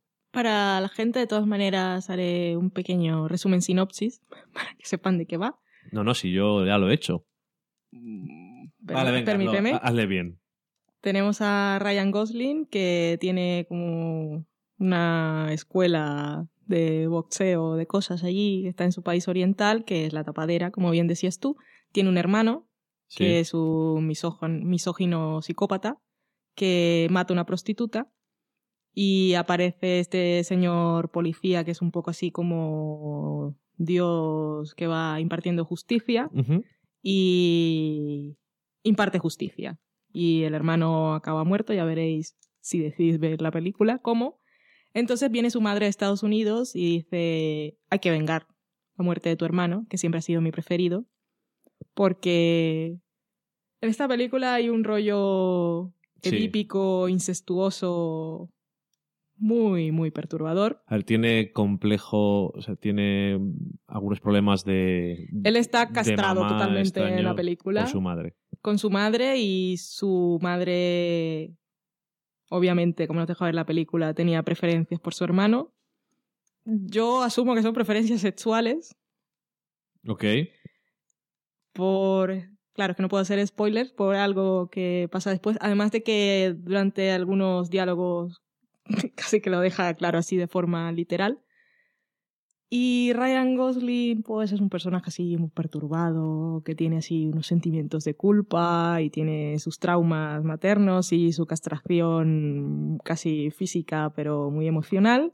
Sus cosas sexuales extrañas. Sí, muy extrañas. Y, y eso, al final, lo mejor tiene. Es una película muy simbólica. Yo puedo ver muchas cosas en la película, pero. Y puedo intentar. Puedo intentar racionalizar lo que ocurre y cuál es el conflicto del personaje y cuál es su rollo con el sueño de las espadas y me cortan las manos y el personaje del policía extraño. Pero es una película que es demasiado forma sin fondo.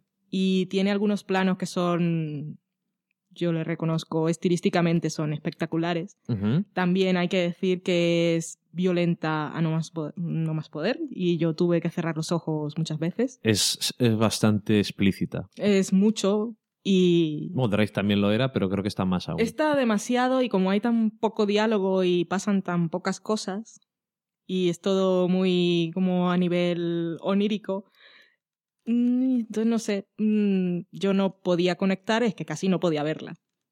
Y ese fue mi problema con la película, básicamente.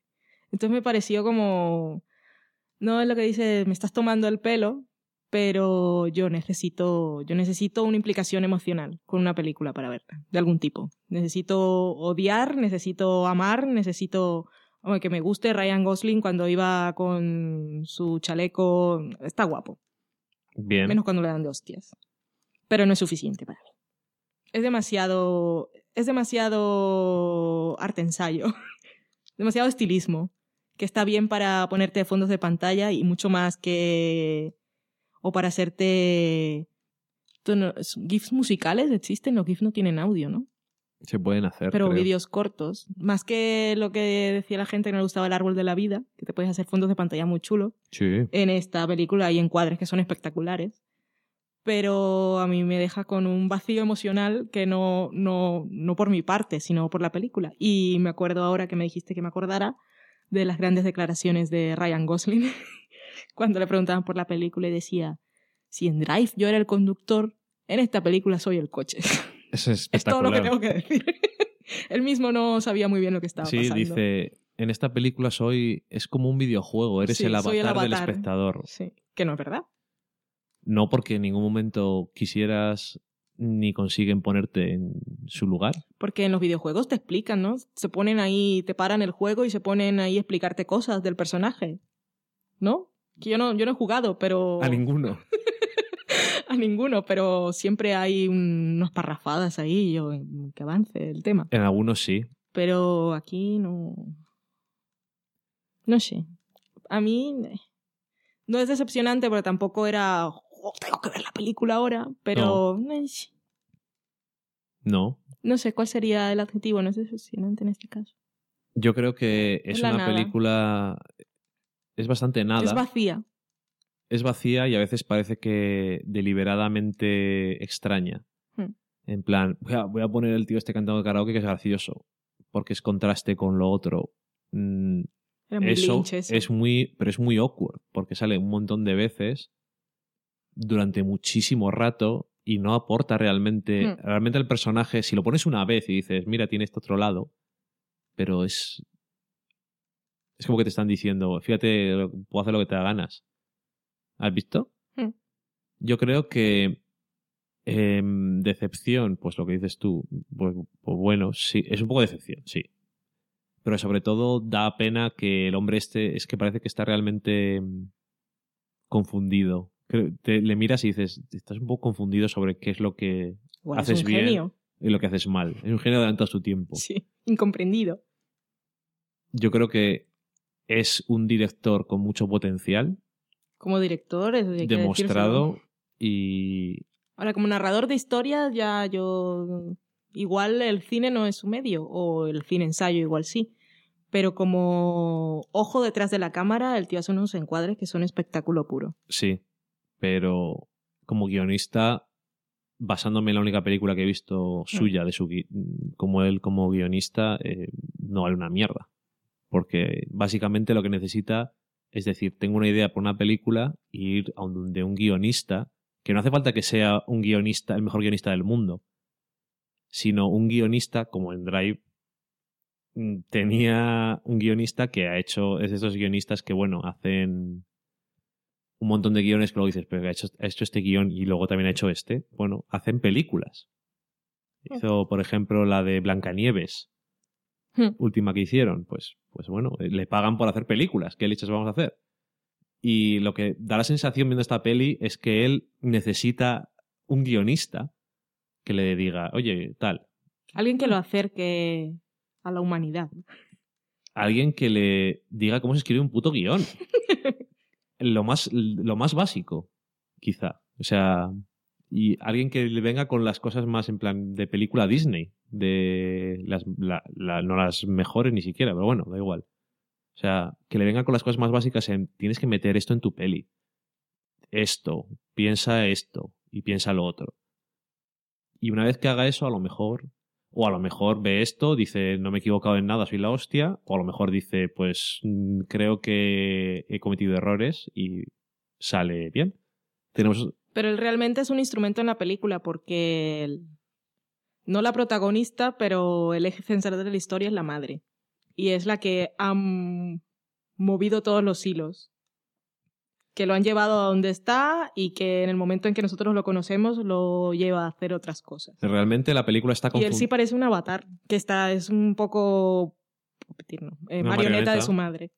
Realmente la película está confundida también porque se piensa que los protagonistas son el personaje Ryan Gosling y el... Y el ángel exterminador. el ángel exterminador. y el policía, cuando realmente la película hubiera sido mucho más interesante con, con la madre. Por más asquerosa que sea, es muchísimo más interesante. A mí la infancia de eso, no digo que me hubiese gustado verla, porque visto lo visto habría sido bastante siniestra también. Traumático. Pero creo que es, es el, es el centro, es lo que hay, es la chicha de la historia. Exactamente, a lo que me refiero es eso, que no por... O sea, es lo que pasa siempre, porque no te guste algo, no quiere decir que esté mal hecho. O sea, un personaje no me gusta, pero no te gusta o está mal hecho. O, Igual está hecho para que no te guste y eso Claro, está bien. ¿cuál es la intención? Mm. El personaje de la madre, yo asumo que está hecho para que no te guste porque no hay Dios que le pueda gustar ese personaje, porque es una persona horrible en todos los sentidos y en los que te puedes imaginar. Y realmente yo creo que ahí estaba... Es el único personaje bien definido, de hecho. Sí. Los demás personajes son como... Ni siquiera el policía es que tampoco... Tengo una hija y canto karaoke, no sé qué decirte. Soy un justifiero. Y No la sé. ciudad está bajo mi mando. No lo sé. En fin. eh, me decepciona en ese sentido de, ah, pues he visto la anterior película, me ha gustado mucho, voy a ver la siguiente, no me gusta nada. Espero que no nos pase lo mismo con la nueva película del director de Blue Valentine, Mm. la que tú llamas El sitio es el quinto pino, Más allá del quinto pino. que creo, sospecho que no la van a traducir así, pero me gustaría, título. me gustaría. Que la tenemos ahí para verla también, también con Ryan Gosling. Todo Vamos se ha verla. dicho. Son dos directores a los que les gusta Ryan Gosling. Pues esto de Ryan Gosling, ahora que lo dices, el protagonista de esta película iba a ser Luke Evans, que... Es que esto lo escuché hace tiempo. Creo que también escuché Meet the Filmmaker, bueno, en alguno de esos podcasts que escucho. Y el hombre este decía que tenía el proyecto y que... Sí, sale en El Hobbit. Bueno, que tenía Luke Evans, que iba a ser el protagonista y faltando tres meses para el rodaje le dijo hasta luego, que he encontrado un proyecto mejor. He encontrado uno que van a pagar más. Sí. Y entonces, pues eso, como ya había rodado con Ryan Gosling, me dijo, mira, un rato que tengas libre, no tienes que aprenderte diálogos ni nada. Porque rodamos en un momento. Tienes que aprender a cómo recibir golpes. Eso, ah, sí, contaba una anécdota que no tiene nada que ver con las películas, pero es un proyecto que él quería rodar que no era suyo. Era de un señor de estos famosos, Paul Schrader, que tenía una historia que el protagonista iba a ser Harrison Ford y moría. Entonces, cuando este se enteró de que esa era la película, la quería dirigir, porque dijo, soy la persona que va a matar a Harrison Ford en una película. Pero al final Harrison Ford se salió del proyecto y como si no era Harrison Ford el que se moría, pues si coges a Sean- a Sean Bean, da igual. No le hacía ilusión. Entonces la película ya decidieron que no lo iban a hacer. Ay. Tiene muchas frustraciones extrañas y castraciones maternas. Sí, y se llama Nicolás, yo no quiero decir nada más. Ay, pobre coach, no metas a gatito aquí. Se llama Nicolás. En fin, pues con eso dejamos el cine y nos pasamos a la cocina.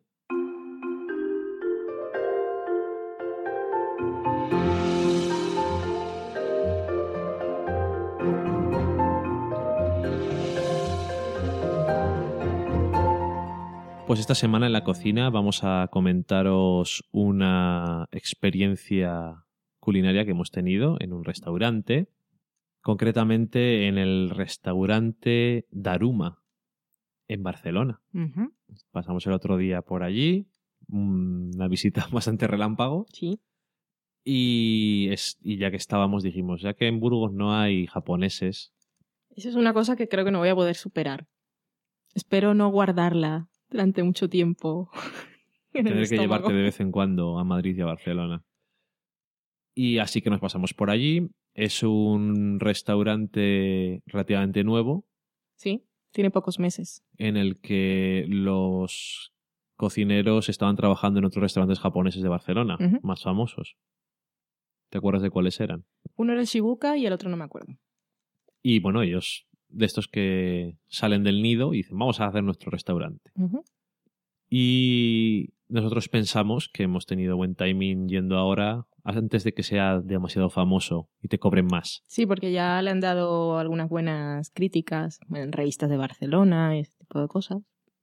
Pero como es nuevo y se están haciendo nombre y en Barcelona hay tanta competencia, los precios son muy competitivos, Sí, que es algo que en este momento de nuestra vida pues, nos interesa bastante. digamos que cenamos por 68 euros. Si a alguno le parece que es mucho, es que no he ido a muchos japoneses.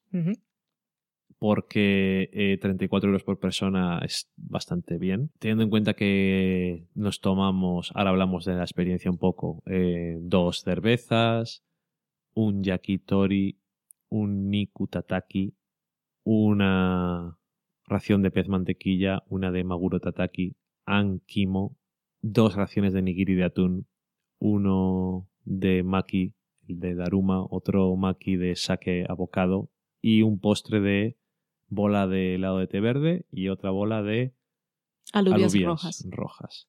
Cada uno de esos platos, que es uno, son 8 o 10 porciones para dos. O sea que no nos quedamos con hambre. Bueno, pero has hablado en un idioma desconocido. No tengo ni idea de lo que he dicho. bueno, vamos a empezar contando un poco qué es lo que comimos. El yakitori, por ejemplo. Pues son los típicos pinchos de algún tipo de carne que hacen ahí en Teriyaki. su plancha. Y en este caso eran de pollo. Era pollo, eh, se hace con salsa teriyaki, se hacen en las planchas clásicas japonesas, que estaba muy bueno. Estaba También con sésamo, semillas de sésamo echadas por encima, el típico. El niku tataki, Ese era un, el tataki de solomillo que te pediste cuando pediste la carta otra vez porque te habías quedado con hambre. no me ha quedado con hambre, me ha quedado con ganas de comer más. Ok. No tenía hambre. Era ya en plan, no vamos a volver a un japonés en mucho tiempo, voy a pedirlo. No me gustó tanto como las demás cosas. Ok. pero estaba bueno. Luego tenemos el pez mantequilla. Después mirando, aunque hay muchos, es una cosa que nos hemos dado cuenta mucho, que en Estados Unidos, en Japón, hay muchos pescados en concreto que tienen un nombre así en general, o incluso algunos, algunas plantas, algunos vegetales, tienen un nombre general y luego agrupan varias especies de cosas. Ujú. Entonces es muy amplio. Pero parece que el pez mantequilla realmente es lo que aquí en España llamamos el fletán y en Estados Unidos llaman el Hollywood. Por si acaso, para que lo sepáis, los que veis programas de cocina americanos sobre todo, veréis que se menciona mucho el Hollywood. Y seguro que los españoles que tengan una cierta edad les sonará el fletán, aunque solo sea por la guerra, entre comillas, con Canadá. Que es uno de los platos estrella del Daruma. Que no lo ponen en todos los sitios, vamos. Y es Estaba muy bueno. es, un, es totalmente diferente porque no tiene textura. No tiene la textura de un pescado normal. Es realmente. Se, es como si fuera mantequilla, esponjoso. Ujú. Es, un- es peculiar y único. No lo había probado nunca y me gustó. También venía con unas huevas por encima que no deberías de comer uno individualmente, aunque tú las probaste individualmente y luego Sí. dijiste, "Ah, ya no quiero esto. Son más en plan para sazonar un poco más porque el- tanto como el caviar, directamente que siguen siendo huevas también de esturión, son alimentos muy salados. Sí. Luego tenemos el maguro tataki, que es el otro tataki. El primero era de solomillo, Y este de era de ternera, y este era de atún, que estaba exquisito. Que el tataki es el corte de solomillo y pasado como un par de segundos por cada lado. Queda una línea como de un milímetro que está cocido y todo el interior es crudo. Exactamente, es la única diferencia con... Bueno, el pez mantequilla estaba cocinado. Sí. No todos los pescados se pueden comer crudos. Igual que no puedes comer gambas crudas o anguila, Sí. que luego hablaremos. Pero en este caso el atún se puede comer crudo, pero es una forma diferente de presentarlo en el que eso, le, no lo cocinas, simplemente le haces que tenga un color diferente, una, eh, un círculo externo, Está marcado muy finamente. Bueno, y luego lleva sus salsas, no estás por comiendo. supuesto. Que era la salsa kombu esa, que siempre es muy famosa. Luego tenemos el amquimo. que es hígado de rape, que es una cosa que normalmente no habría pedido, pero como estuve mirando críticas antes, dijeron, es una cosa que tienes que probar, por lo menos, una vez. Luego decides si te gusta o no, pero si lo ves en alguna vez, pruébalo. ¿Y qué pasó? Que lo probamos. Y Es un intenso sabor mariscoso. es muy peculiar. No, es como el erizo, que a mí no me gusta. Nunca había... eh, es que tú y yo no somos muy fans de el percebe. El erizo, todas las cosas que saben mucho, mucho, mucho a mar. Es que no nos tira mucho. Sin embargo, nos gusta mucho el sushi. Porque no tiene. no suelen tener ese sabor tan exageradamente de mar.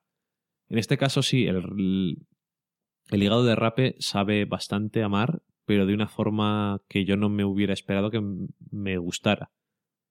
O sea, así sobre el papel le hubiera dicho, eh, no. Pero ahora es que estaba, estaba bueno. Estaba bueno. Y eso también es una textura totalmente diferente. Al final, bueno, es hígado. Luego tenemos los nigiris de atún. Nosotros queríamos pedir eh, nigiri de toro, Sí. que es eh, atún también, pero de una parte en concreto. Y según nos dijo el camarero, no, No, es temporada. no lo ponían porque no era temporada. Lo cual a mí siempre es algo que me da mucha confianza porque digo, si no ponen todo siempre, por lo menos intentan que las cosas estén lo mejor posible. Algo que siempre se, se agradece. Nos queda pendiente. Sí, nos queda pendiente saber cuándo es. Hay que buscar la temporada Exactamente. y luego ir a devorar. Temporada del toro. Venga. El toro es el atún, es la parte del atún más cara y probablemente sea el tipo de sushi más caro Sí. en proporción. Este en concreto, que era de atún solamente, también estaba muy bueno. Que el nigiri, para los que no estáis muy familiarizados con los términos, es la como la bola alargada de arroz con el trozo de pescado encima. Y se parece al sashimi. El sashimi es, lo- son los trozos de pescado sin arroz. Mmm, qué cosas, ¿eh? Se aprenden.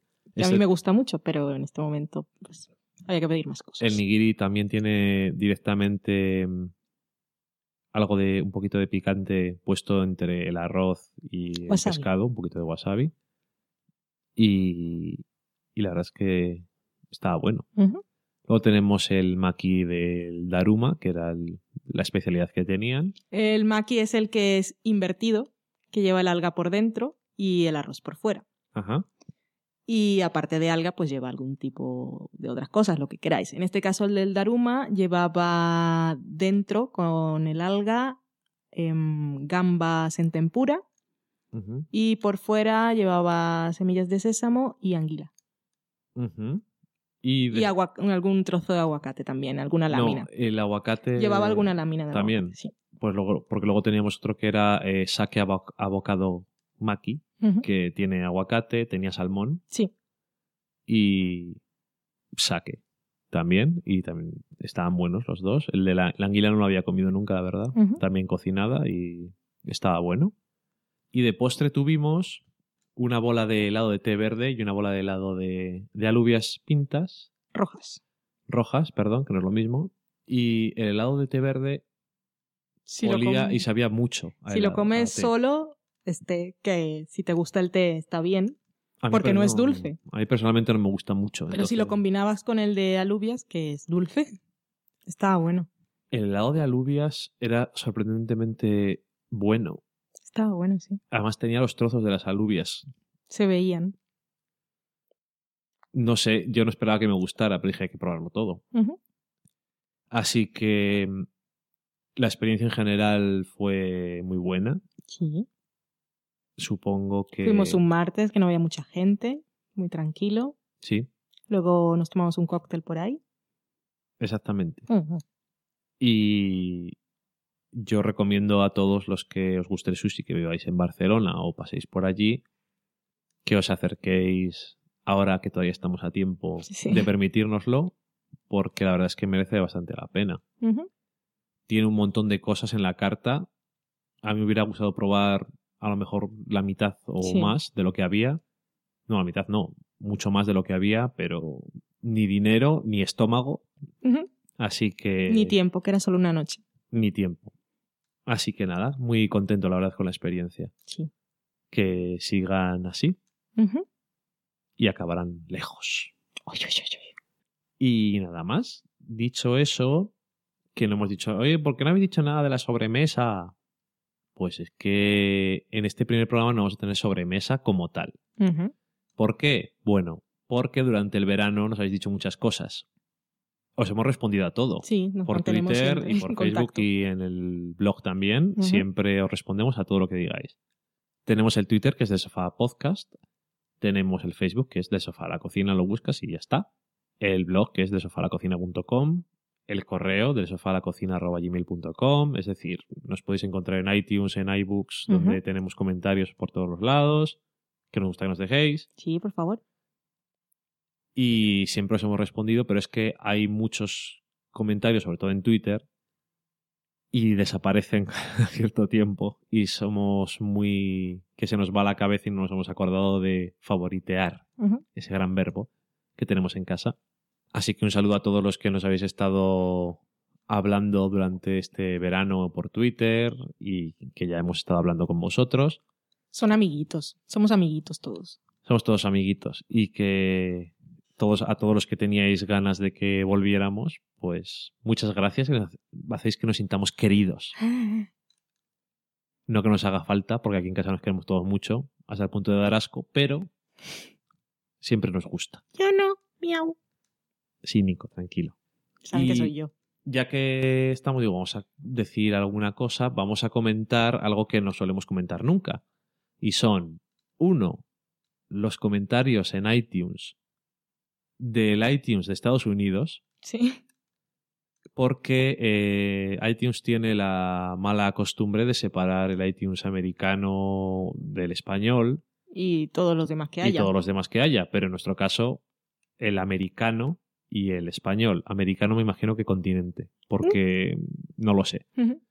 ¿Y qué ocurre? Que cuando tú entras normalmente en tu cuenta de iTunes para ver si alguien te ha dejado un comentario, entras solamente en la cuenta de ese país Sí. y tienes que acceder al iTunes del otro continente para ver los otros comentarios, lo cual es bastante incómodo. No es que tengas que entrar, es que lo vimos por casualidad. Sí, te digo porque lo vimos, porque me había logueado en el iTunes de Estados Unidos para bajarme Breaking Bad Insider. Ah, también está en el español, pero es el australiano que sale un poco más tarde. Sí. Total, que hay comentarios que no les hemos leído y hay algunos que son bastante antiguos. Esperamos que sigáis por ahí. Bueno, el primer comentario son dos. Tenemos uno del 9 de diciembre del 2011, de mucho cuando tiempo. empezamos, concretamente. Dice que se te pasa volando cada programa porque Dani y Valen tienen mucha química y se nota que disfrutan sentándose a grabar para hablar de series, cine, programas de cocina, recetas, trucos y experiencias culinarias. Este mensaje nos lo ha dejado. No quedan, a- no quedan apodos libres. Me gusta. Me gusta. No quedan apodos libres, es lo que había. Y muchas gracias. Muy tardíamente lo hemos leído eso, de casualidad. No sabíamos Sí. que funcionaba así. El otro mensaje nos lo ha dejado Katia Star, que no sé si será alguna Katia que alguna vez nos ha dicho algo en Twitter. Yo no sé si será Katia Guerrero. Que, por cierto, si es ella, cumplió años esta semana. Así que la felicitamos en el programa. Felicidades. Sí, la felicitamos igualmente porque nos escucha. ¿Qué nos dice? Bueno, el título de su reseña es Oda al fangir... fangirrismo. No me sale esa palabra. Porque no eres un fangirl. Fangirlismo. Seriéfilo. Es muy difícil encontrar gente que hable y hable y hable de su serie favorita. Ahí ya he dicho, no se ha entendido. Deje salir su lado más psicótico, sociópata y conspiranoico y que lo publique. Socorro. Totalmente cierto. es lo que hay. Otros podcasts se imponen tiempo, guiones más rígidos y canalizan sus opiniones para no perder el norte, lo cual está bien. Pero de vez en cuando es genial centrarse o descentrarse en el hilo de los pensamientos, que para eso uno hace su propio podcast. En fin, que me pierdo. Viva el caos de la gente, de la mente seriéfila, viva la comida, viva Ikea y viva este podcast. Obviamente, como ella misma dice en su comentario, es de los nuestros. Sí. Empiezas hablando de una cosa y se te va. Algo que nos pasa muy a menudo a nosotros. ¿Qué le vamos a hacer? En cada programa, varias veces. Más ocasiones de las que vosotros escucháis normalmente. También. Eso todo se ha dicho. Y lo otro que queríamos leer, que no solemos leer, son los comentarios de iBooks. Que no sabíamos que lo escuchara nadie por iBooks, básicamente. Era nuestro nuestro estado mental. Bueno, está puesto en iBooks, no creo que lo escuche nadie.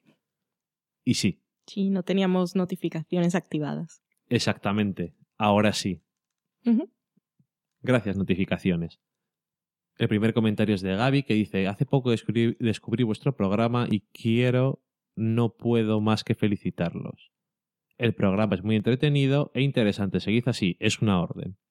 Sí, señor. Luego en el siguiente dice, bueno, ahí me ha sobrado un quiero. Sí, es totalmente cierto. Muchas gracias. Intentaremos cumplir sus órdenes.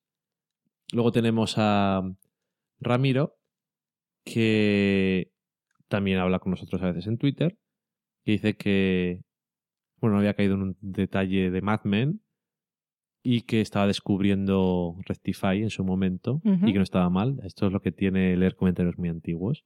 Pero muchas gracias por comentar. Luego teníamos otra, cone- otra corrección en el programa de Juego de Tronos relacionada con los nombres de los dragones que nos la hacía Landroval. Muchas gracias. Es que nosotros somos muy ignorantes sobre el tema. Seguro que liamos mucho a, a Pilar, la pobre. Sí. Nos decía, Dracaris no es un nombre de dragón. Los dragones son Viserion, Drogon y Raego. Ahí te Mm, quedas.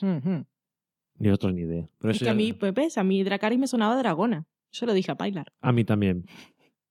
Luego tenemos varios comentarios en el último especial que publicamos, el que era este máster gratuito sobre televisión americana, en el que tenemos, por ejemplo, a Carlitos21, que decía un programa muy instructivo, muchas gracias, gracias a ti. Luego tenemos a Lana75, que decía entretenido y didáctico, gracias. Isabela decía muchas gracias a vuestra invitada por contarnos tantas cosas interesantes y también a vosotros por ser tan buenos entrevistadores. Que era una charla. Eso no era una entrevista, realmente. Estábamos hablando con ella, Mm, algo que nos pasa mucho. sí. Ah, que tenemos que grabar, es verdad.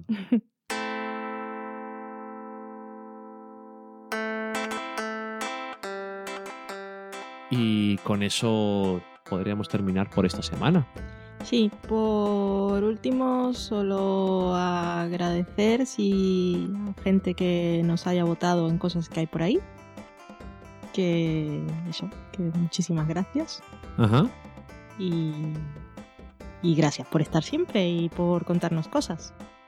Muchas gracias a todos, que nos encanta tener fans, entre comillas un poco. Son amiguitos. tener amiguitos. Y estamos contentos de poder grabar este programa y esperamos hacerlo cada día mejor. Y ahora si aprendemos a manejar nuestra mesa de mezclas, mm, hasta nos va a dar poca pereza Montar. montar, y grabar consecuentemente. O sea que estaréis bien servidos este año. Dicho eso, un saludo a todos y que tengáis buena semana. Un besito, adiós. Adiós.